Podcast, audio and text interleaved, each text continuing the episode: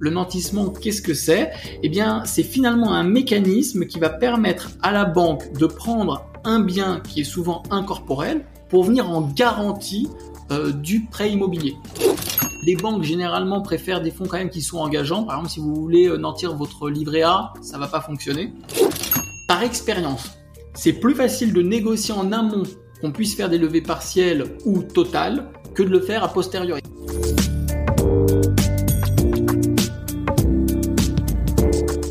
Bienvenue sur Discutons Imo, un podcast qui s'adresse à tous ceux qui veulent en apprendre davantage en immobilier, débutants comme confirmés. Je suis Alex, passionné par le sujet de l'immobilier et investisseur. Je partage sur ce podcast, ainsi que sur le blog du même nom, les informations qui me semblent pertinentes et qui sont le fruit de mes propres interrogations, recherches ou encore découvertes. En perpétuel apprentissage dans ce domaine, mon but est de démystifier le monde de l'immobilier auprès du plus grand nombre. Pour ne rien rater, retrouvez-moi sur Instagram, Discutons Humo, le lien est disponible dans la description. Lorsqu'on souhaite faire un crédit immobilier, généralement la banque demande des garanties pour se protéger et garantir le remboursement du prêt. Son objectif est bien sûr qu'en cas de non-remboursement par l'emprunteur, elle puisse tout de même recouvrer les fonds prêtés. Pour cela, il existe différents types de garanties possibles, la plus répandue et donc la plus connue est sans doute le cautionnement via une société de cautionnement, comme le Crédit Logement, la SACEF, la CAMCA ou encore la CMH. Ces organismes fluctuent selon les banques. Il s'agit souvent de la garantie préférée des établissements bancaires, car la plus simple à mettre en œuvre pour elles en cas de difficulté ultérieure avec l'emprunteur. En revanche, un certain nombre de critères sont exigés par ces organismes de cautionnement et il n'est donc pas toujours possible de la mettre en œuvre, notamment si vous n'avez pas de CDI. Le cautionnement peut également se faire via une personne physique, auquel cas on parle de caution personnelle, comme un parent, un ami, etc. Et on trouve enfin la garantie de type hypothèque ou l'hypothèque légale spéciale du prêteur de deniers, qui sont assez répandues et sont souvent moins chères qu'une caution type crédit logement. Mais il existe encore d'autres types de garanties, et notamment une beaucoup moins connue et répandue. Pourtant, elle peut être particulièrement intéressante dans un certain nombre de cas. J'arrête le suspense, qui est à son paroxysme. Il s'agit du nantissement. Pour en parler et de manière bien plus détaillée que je ne suis en capacité de le faire, nous avons la chance d'avoir aujourd'hui sur cet épisode Luc Tillier. Luc est un ancien banquier et évolue depuis maintenant pas mal d'années dans l'écosystème du financement de projets immobiliers. Allez, cette intro a déjà assez duré, il est temps que l'épisode commence, alors c'est parti. D'ici peu, le nantissement ne devrait plus avoir de secret pour vous. Bonjour Luc. Bonjour Alexandre.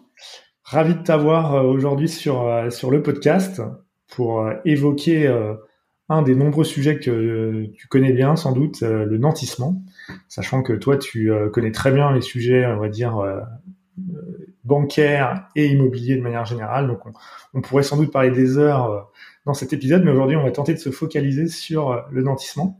Alors, peut-être que tu peux commencer par te présenter pour ceux qui ne te connaîtraient pas déjà, savoir un petit peu ce que tu fais, d'où tu viens, etc. D'accord. Alors euh, déjà, merci de m'accueillir sur ce podcast. Je suis ravi d'être là. Euh, pour me présenter en deux mots, euh, je suis Luc Tillier. Je suis un ancien banquier. J'ai fait presque dix ans de banque à différents postes. J'ai commencé à l'accueil et puis j'ai gravi les échelons jusqu'à la banque privée, ce qui m'a permis de voir une une, enfin, une clientèle très large, très riche, très différente, avec des personnes modestes, des professionnels, des personnes plus riches, des investisseurs, pas des investisseurs. Et puis après, eh bien, j'ai développé mon activité au travers différentes entreprises, dont une entreprise qui fait de l'accompagnement euh, sur les formations, Polygone maintenant, mais bien avant, j'étais avec Michael Ferrari, et un cabinet de gestion de patrimoine.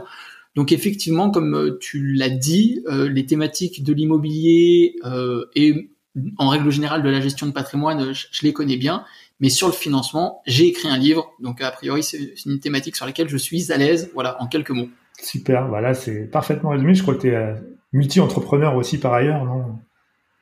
Complètement, complètement. Bah, encore une fois, avec euh, sur, des thématiques qui sont proches de l'investisseur, toujours, puisque il y a Polygone Formation qui accompagne des personnes à, dans l'investissement, mais dans l'investissement de manière large, où il n'y a pas que des formations, mais c'est vraiment qu'on accompagne les personnes pour fitter, pour adapter les informations à leur situation personnelle. On a le cabinet de gestion de patrimoine qui est beaucoup plus précis, beaucoup plus large, parce qu'on aborde des thématiques qui sont d'ordre patrimonial, matrimonial, économique, juridique, et puis de la transmission. Donc là où c'est beaucoup plus précis. Puis il y a une toute nouvelle entreprise qui va révolutionner le marché, qui s'appelle Goodlease.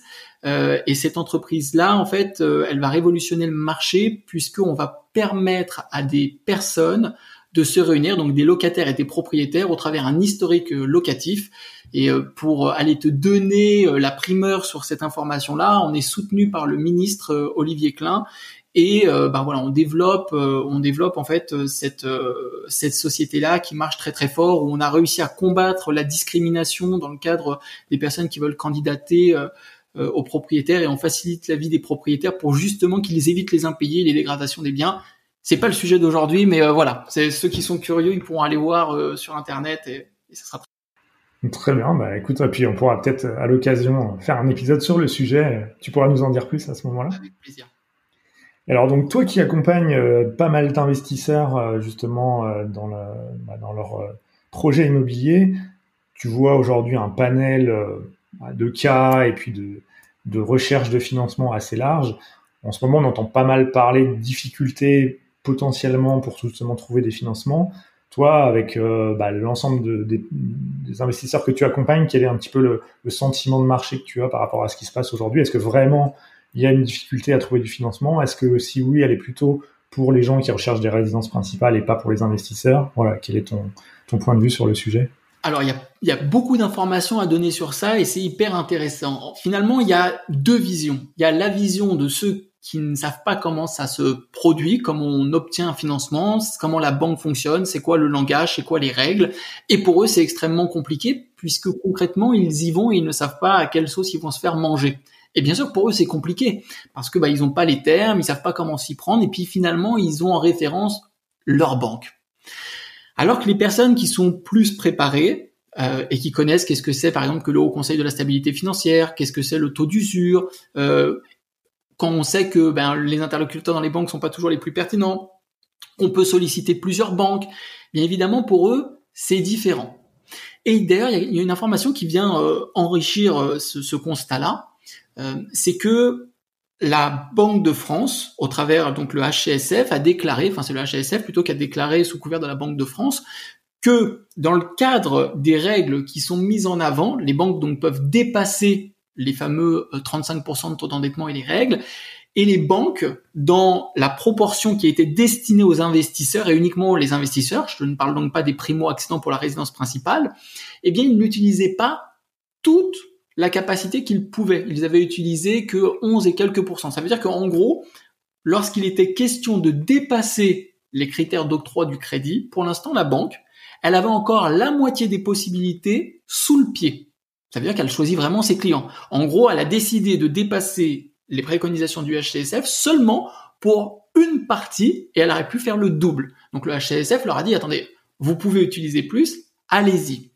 Et ça, sans parler des résidences principales. Évidemment, c'est plus facile d'investir pour sa résidence principale ou quand on est primo-accédant que quand on est investisseur et multi-investisseur parce que, a fortiori, on va rapidement dépasser le taux d'endettement des 35%. Donc voilà, il y a vraiment deux visions. Il y a la vision je ne suis pas préparé ou j'ai l'impression d'être préparé mais c'est pas adapté. Et la vision, je suis préparé, j'ai un dossier, je sais comment le construire, je comprends le langage de la banque et je sais du coup comment je vais obtenir mon financement. Les personnes souvent oublient quelque chose, c'est de se mettre à la place de la banque. La banque, c'est une entreprise, elle veut pas prendre de risques et elle veut faire de l'argent. Et j'ai encore souvent le cas, y compris dans notre communauté, des personnes qui disent mais je comprends pas, j'ai un bien qui est rentable, euh, j'ai un peu d'épargne de côté, j'ai un petit peu d'apport. Et des fois il y en a souvent d'ailleurs qui n'ont pas du tout d'apport et c'est très bien aussi. Hein. Et la banque ne veut pas me prêter. Et souvent il y a une explication. C'est je sais pas, euh, tu rencontres quelqu'un pour la première fois, tu vas lui demander un million d'euros, il te connaît pas et tu penses qu'il va te le prêter? Souvent, ça manque de bon sens d'abord, même s'il y a un vrai élan, euh, une vraie dynamique pour investir. Et puis après, il y a le contexte du marché. Contexte du marché pour obtenir du financement. Il y a le taux d'usure. Alors même si là, en janvier, il vient d'être augmenté, donc ça permet un petit peu plus de, largesse. Mais qu'est-ce qui se passe? Eh bien, il y a l'inflation. Donc, comme les taux augmentent, eh bien les enveloppes d'emprunt sont moins importantes. Pour l'instant, les vendeurs des biens immobiliers n'ont toujours pas ajusté, ils veulent tirer le meilleur prix de leur vente. Donc on se retrouve dans une situation qui est classique, hein, qui est la situation que nous avions connue déjà en 2008, au moment de la crise des subprimes, où on a un marché qui ne peut pas acheter et on a un marché vendeur qui veut vendre à un prix qui n'est pas cohérent avec la capacité d'emprunt des acheteurs. Donc qu'est-ce qui va se produire? Eh Bien à un moment donné, il va y avoir plus d'offres des biens immobiliers que de demandes, et donc le prix va descendre. Et il y a quelque chose qui va aggraver ça, et c'est pour ça que c'est important que les investisseurs soient prêts, c'est que avec la réforme sur les passoires énergétiques, eh bien évidemment, il y a beaucoup de personnes qui veulent pas faire les travaux et qui préfèrent vendre leurs biens.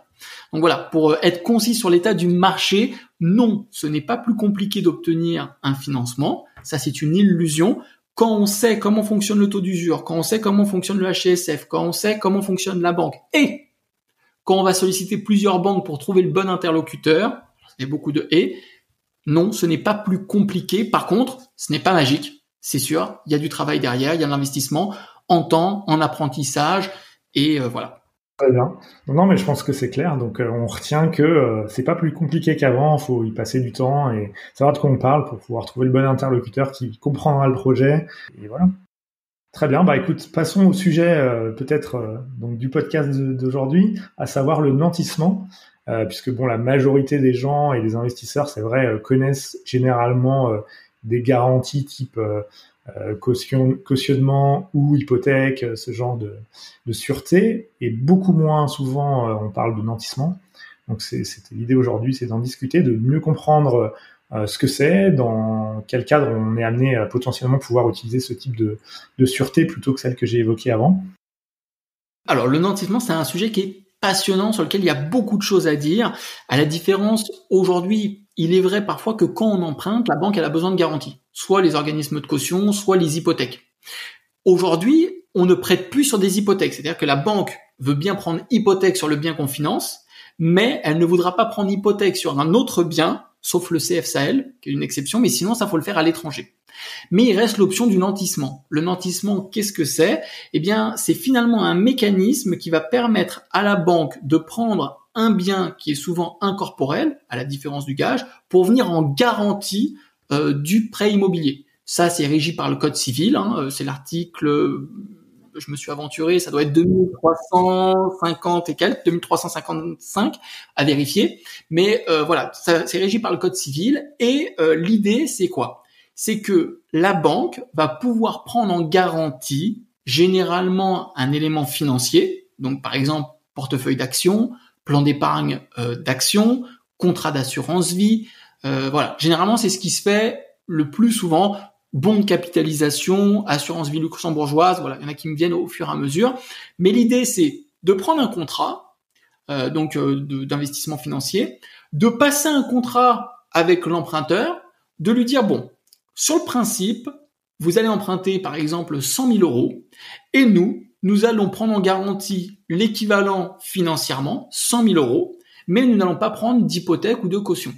Si vous avez une difficulté à nous rembourser, eh bien nous, grâce au contrat que nous allons passer ensemble, vous allez nous autoriser à prendre l'argent sur le nantissement que nous aurons fait. Alors maintenant qu'on a compris ce mécanisme-là, il y a plusieurs choses à comprendre. La première, c'est dans quelle euh, situation on peut utiliser le nantissement. Le nantissement, il peut venir rassurer la banque sur un emprunt classique. C'est-à-dire que je n'ai pas envie, à un moment donné, de prendre une caution ou un organisme de cautionnement. J'ai envie de venir mettre en nantissement mon argent. Pendant ce temps-là, cet argent-là, il est placé sur un actif qui va me rapporter de l'argent. Et ça va venir rassurer la banque. Ça, c'est ce qu'il y a de plus classique. Maintenant, il y a d'autres solutions dans lesquelles, d'autres situations dans lesquelles on utilise la solution du nantissement pour euh, un emprunt. Imaginons que dans le cadre de ma situation de santé, la banque ne puisse pas me proposer une assurance santé. On sait que l'assurance euh, décès, perte totale et irréversible d'autonomie n'est pas imposée par la loi. Donc la banque pourrait s'en passer. La plupart du temps, les banques ne s'en passent pas pour une raison évidente. Hein, c'est que si on décède ou si on n'est pas en mesure bah, d'être valide pour gagner de l'argent et donc rembourser, ça va poser une difficulté en termes de sécurité pour la banque.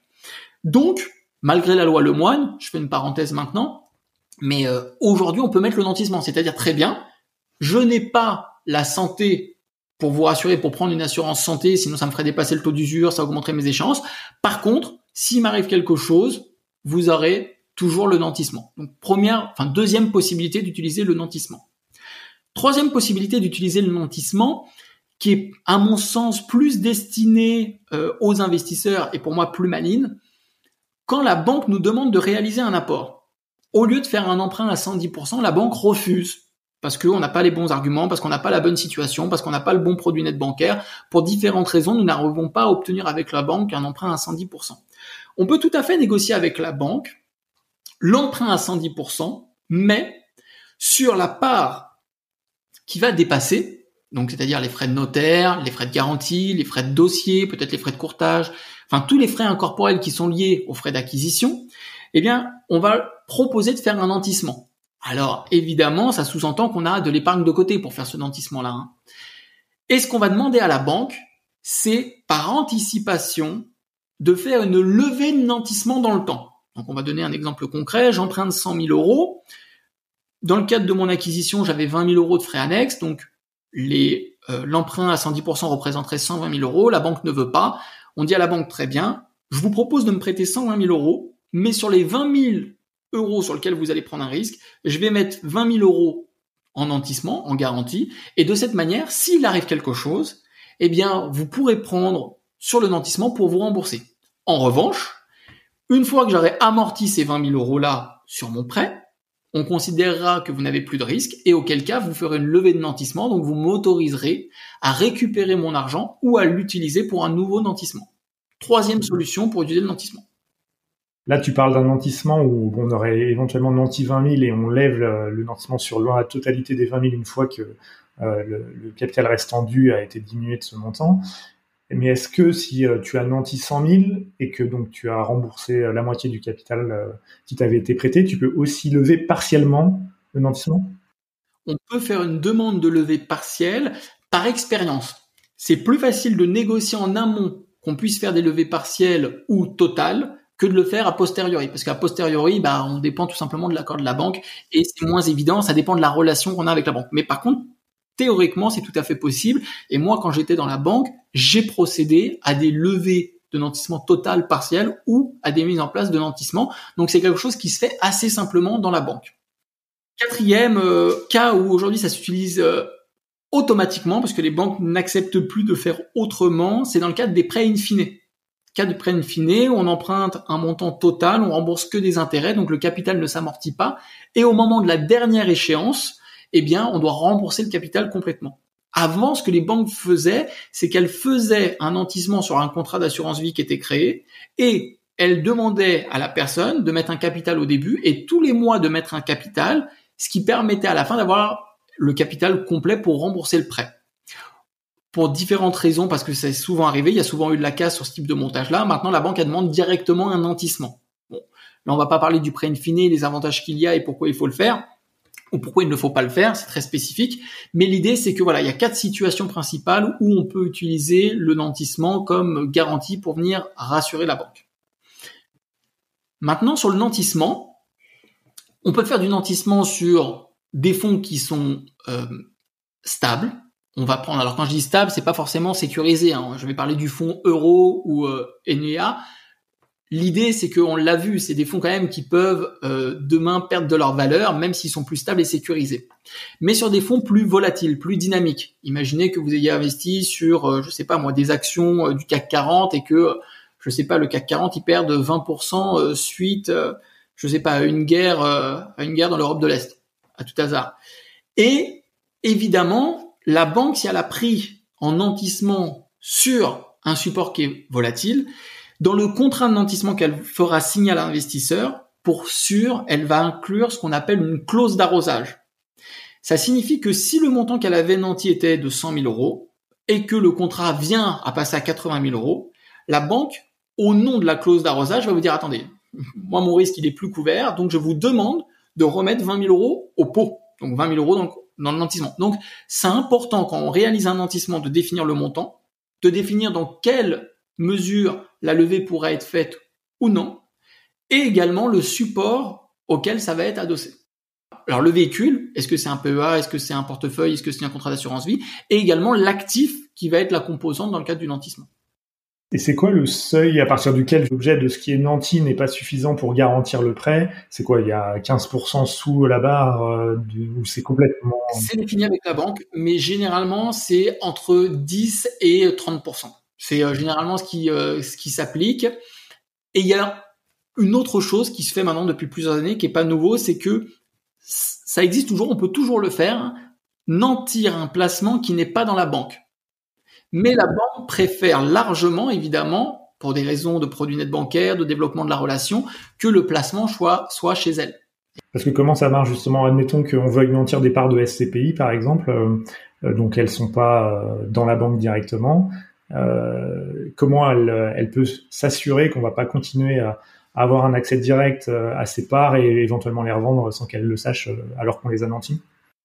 Alors souvent déjà les parts sont dans la banque, mais admettons qu'effectivement on est investi sur des parts de SCPI qui ne sont pas dans la banque. En fait, dans le contrat qui est statué, on doit informer l'émetteur de la euh, SCPI que les parts sont nantis.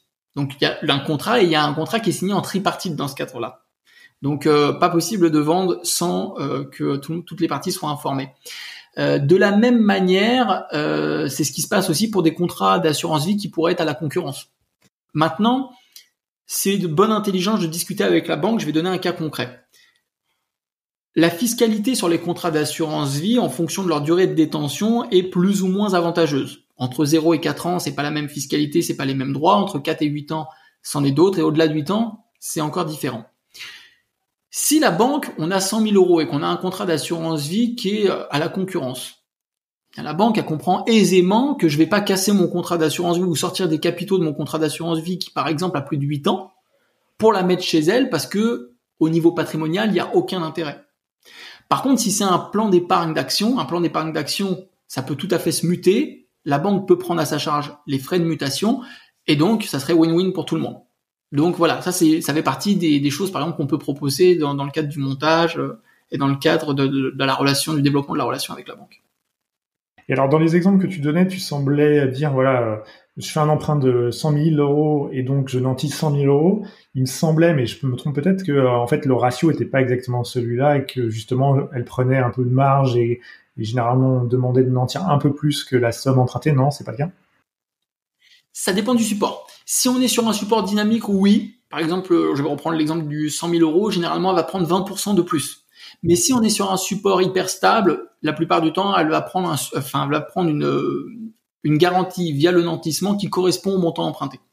Donc euh, c'est généralement les règles qui sont euh, appliquées. Certaines banques incluent, pas toutes, mais certaines banques incluent les intérêts au-delà de l'emprunt.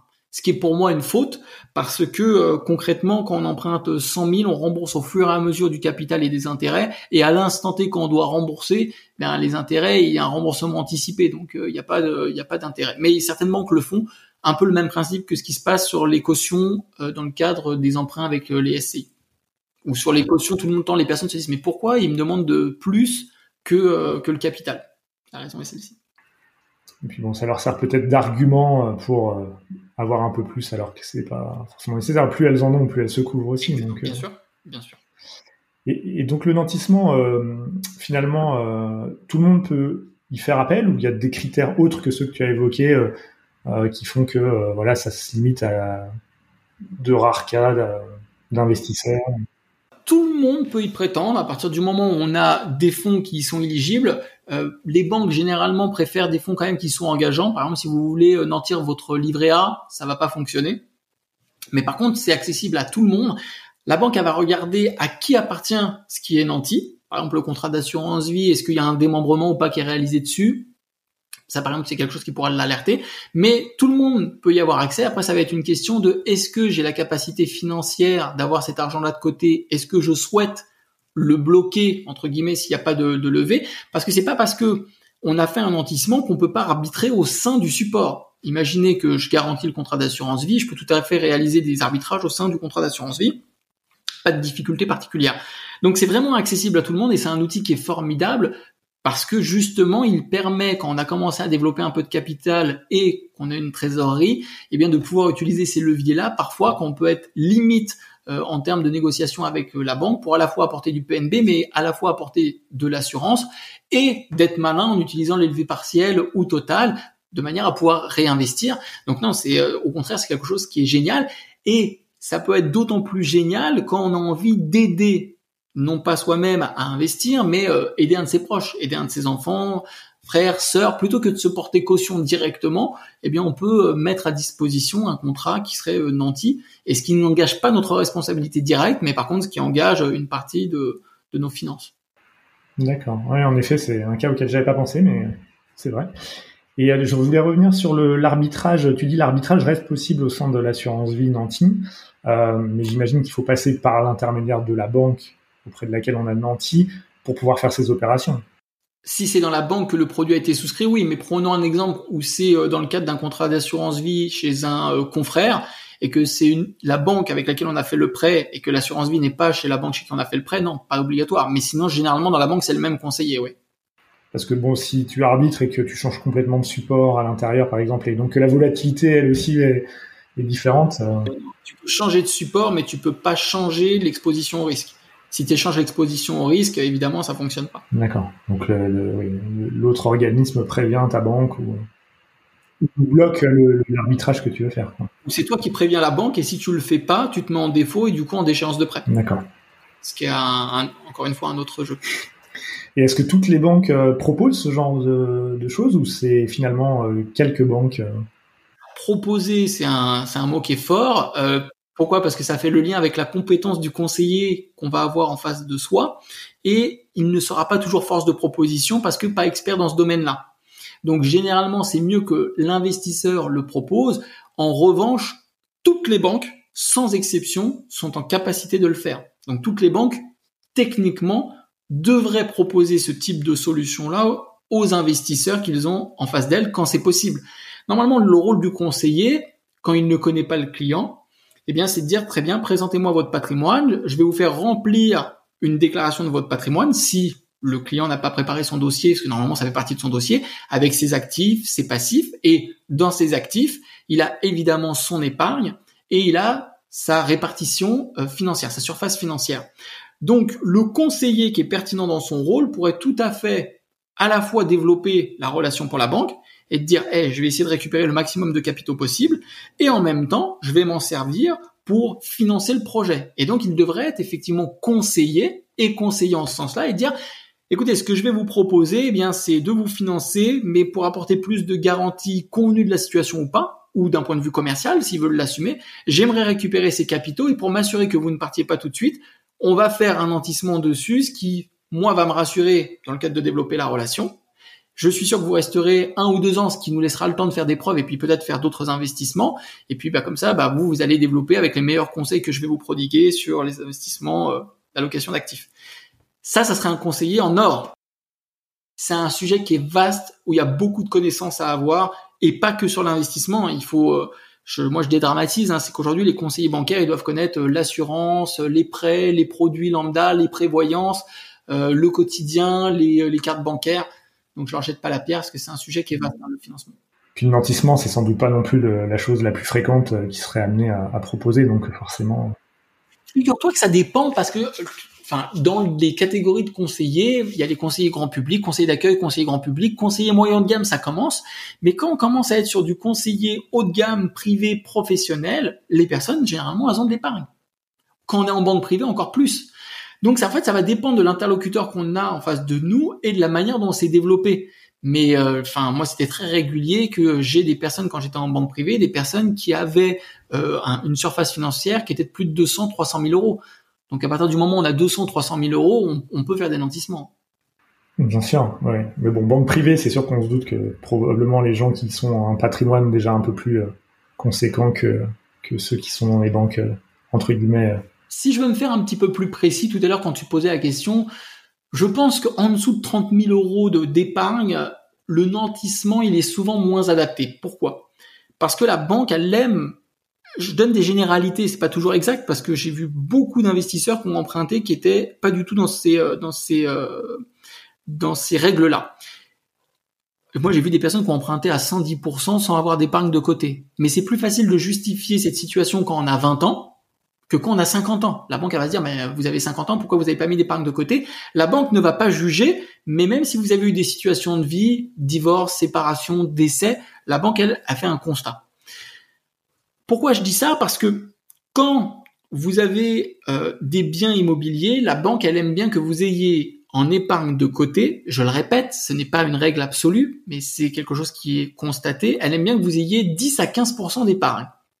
Ça veut dire que si vous avez 100 000 euros empruntés à la banque, la banque, elle aime bien que vous ayez 10 000 euros de côté d'épargne. Donc ça veut dire que quand vous faites un nantissement, forcément si c'est 30 000 euros, ça veut dire que vous avez un emprunt maximum de 200 000 euros pour avoir les 10% euh, d'épargne de côté, et donc vous allez pouvoir nantir 10 000 euros. Et avec 10 000 euros, vous n'allez pas nantir grand-chose. Peut-être les frais annexes, dans euh, la situation 2 que j'avais exposée tout à l'heure. Mais donc, il faut, à mon sens, avoir plus de 30 000 euros d'épargne pour pouvoir euh, jouer avec cette règle-là. Ou alors connaître quelqu'un qui a plus de finances et le convaincre de mentir pour nous. Ce qui fait aussi. Et donc, ça nous fait deux personnes à convaincre, la banque et la personne qui va proposer un nantissement. Et donc tout à l'heure, tu disais que donc tu signais un, bah, un, contrat finalement avec la banque pour mentir. Est-ce que donc ça veut dire que ça n'a pas du tout besoin de passer devant un notaire ou ce genre de choses? C'est sous sein privé uniquement que ça se passe euh? Ça fait partie des offres de prêt. C'est-à-dire que dans les offres qui vont être émises, euh, le nantissement sera annexé au contrat. Donc il y aura toutes les garanties, en fait, euh, comme d'habitude, où on voit garantie, caution, hypothèque. Euh, eh bien là, il y aura euh, en plus ou en complément, parce que la banque parfois peut prendre ceinture, bretelle et parachute. Euh, on peut tout à fait cumuler une caution et parce que c'est notre état de santé qui conduit à cette situation-là, avoir en plus un nantissement. Tout à fait possible. Donc et donc les deux apparaîtront sur. D'accord. Donc pas besoin d'un notaire pour pour ce genre d'acte. D'accord. À la différence qu'il y a une vraie différence entre faire une hypothèque ou mettre en gage un bien où là ça serait euh, ça serait différent. Euh, là pour le nantissement, non pas du tout. Hein. Et, on n'a pas parlé du coût du nantissement euh, par rapport justement aux autres types de garanties type hypothèque. quel est le coût finalement de mise en œuvre d'un nantissement pas, de coût, zéro. Zéro. Alors après, c'est à la disposition de la banque parce que des fois, elle va justifier dans le fait d'augmenter les frais de dossier bancaire au nom de la mise en place du nantissement, mais la réalité, c'est pas de coût. La plupart du temps, euh, c'est, euh, je crois que à l'époque, euh, l'argument on rajoutait 200 ou 300 euros sur les frais de dossier, mais c'est zéro en fait. Parce qu'il faut pas oublier que la banque c'est full win pour elle, parce que concrètement elle a plus de sécurité, elle va développer du PNB et elle verrouille le client dans le temps. En revanche, quand je dis pas de coût, je vais modérer le propos. Parce que ça dépend si vous avez déjà un investissement ou pas. Pourquoi? Parce que ce qui est mis en nantissement, prenons le cas d'un contrat d'assurance vie. Vous avez 100 000 euros sur un compte sur livret. Voilà. Et la banque vous dit, ben oui, vous êtes gentil, mais euh, moi j'aimerais bien en fait en nantissement que vous ouvriez un contrat d'assurance vie. Mais sur le contrat d'assurance vie, il peut y avoir des frais d'entrée. Donc, quand je dis pas de frais, attention, si c'est déjà un contrat qui est existant, pas de frais. Si c'est un contrat qui est nouveau qui va être créé, alors il faudra avoir une vigilance, mais ça n'a pas lien avec le nantissement, ça a à voir avec la souscription au contrat. Voilà. Et donc ça, évidemment, on peut les négocier, les, frais d'entrée, encore plus dans cette situation. D'accord, en effet, très clair. Et euh, ce nantissement, une fois qu'il est établi avec la banque, euh, il y a des déclarations euh, à faire, je sais pas, aux impôts ou un quelconque organisme de ce nantissement ou absolument pas? Absolument pas. En fait, ça fait simplement partie de notre patrimoine, mais il n'y a pas de choses qui sont en lien avec les impôts parce qu'on va pas avoir. Bah, à moins que, mais c'est encore une fois, ça n'a pas à voir avec le nantissement, mais ça a à voir avec euh, les, intérêts qui sont liés euh, aux produits de placement. Imaginons que j'ai un contrat d'assurance vie qui a été nanti pour 100 000 euros, donc le capital, le contrat, pour une raison quelconque, se développe et il y a 150 000 euros dedans, je retire 20 000 euros dedans, ben évidemment, je vais être fiscalisé dessus oui, par exemple. Donc euh, là, oui, mais sinon, il n'y a pas de déclaration administrative à faire. Le nantissement, c'est quelque chose qui est relativement simple à la fois à mettre en place et à la fois dans le suivi, hein, tout simplement. En revanche, il faudra bien s'assurer de récupérer de la banque l'accord euh, sur le fait qu'il y ait la levée de nantissement qui a été réalisée. Encore plus quand euh, le c'est pas chez elle que ça a été nanti pour éviter tout recours ou à une exposition à la déchéance de prêt. Je pense qu'on a, on a déjà balayé pas mal le sujet. Je crois qu'après, euh, il y aurait moyen évidemment de zoomer. on peut, je crois, nantir aussi des fonds de commerce, des choses comme ça. Mais, euh, mais c'est encore. Euh, on peut, on peut. En fait, le nantissement, c'est souvent tout ce qui est incorporel. Donc par exemple un fonds de commerce, euh, ça peut être des actions, ça peut être bah, le contrat d'assurance vie euh, selon la répartition des actifs, ça peut être des parts de SCPI, ça peut, j'imagine même dans le temps qu'on pourra euh, nantir, bah, ça peut être des parts de société. On n'en a pas parlé, mais aujourd'hui il y a quelque chose qui se développe sur l'immobilier de plus en plus, c'est la tokenisation immobilière. Donc je suis sûr que dans le temps on pourra potentiellement venir nantir des, tokens ou des parts de société annexées à des tokens. Bah, ça se pratique déjà un peu avec Realty, en effet, qui on peut mettre en collatéral des parts de tokens. Tu ne crois pas si bien dire, tout à l'heure j'en ai pas parlé, mais je, je, valide les biens pour Realty en France. Donc c'est en cours, mais normalement les biens devraient devraient bientôt arriver en France et pas que en France, en fait, sur toute l'Europe de l'Ouest. Ah bah, ça, ça, satisfera ceux qui se plaignent qu'il y a que euh, Détroit, Chicago et. Il y a ça et puis ça satisfera autre chose, c'est qu'aujourd'hui la grosse plainte de la communauté, c'est qu'il n'y a pas assez de biens et que les biens partent trop vite.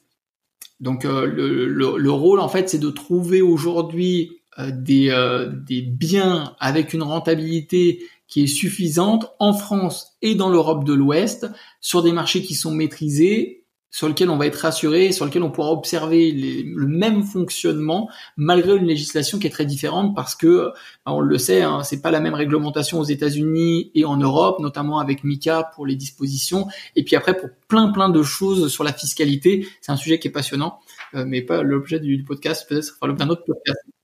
Ah bah, volontiers.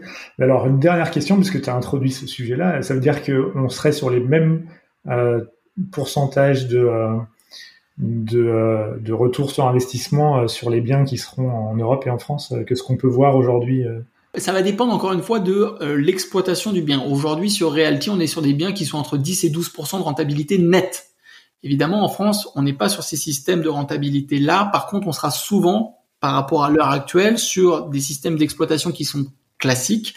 Donc, j'exclus la location courte durée dans un premier temps. On sera sur des rentabilités qui seront entre 8 et 10% net.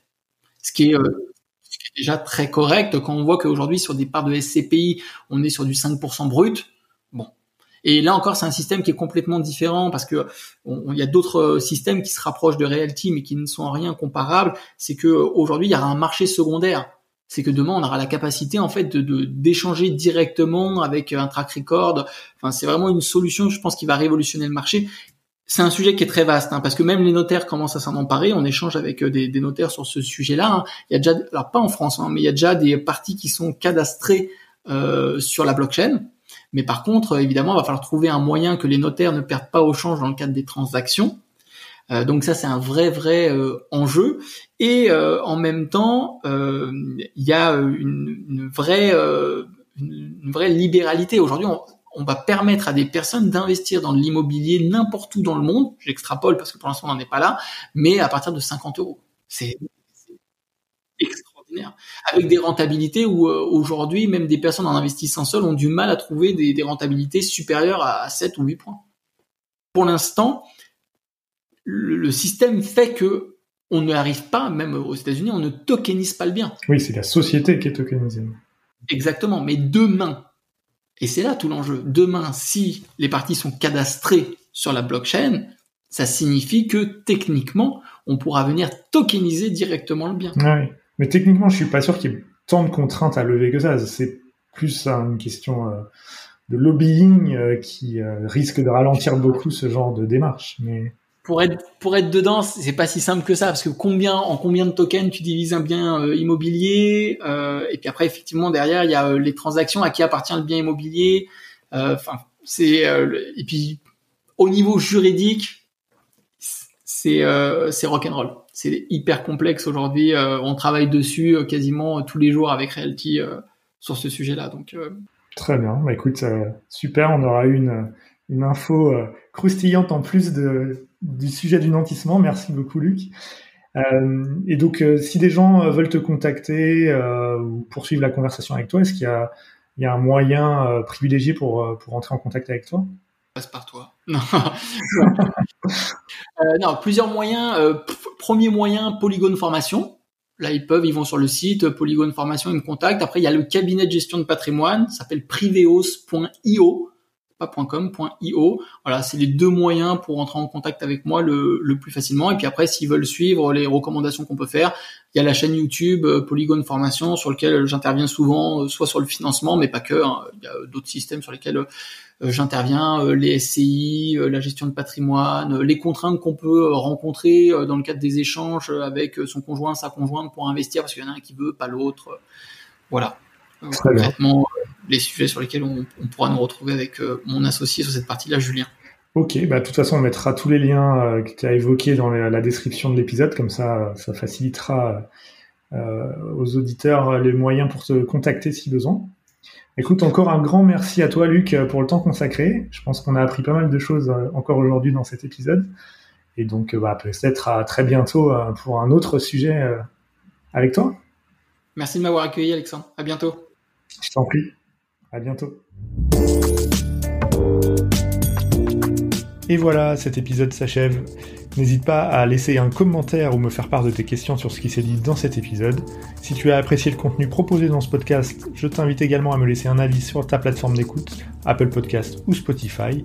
Non seulement cela me motivera à poursuivre la production de nouveaux contenus, mais cela aide également énormément à faire connaître ce podcast. Alors si tu penses que ce podcast le mérite, à ton clavier, et je te dis à très bientôt pour le prochain épisode de Discutons Imo.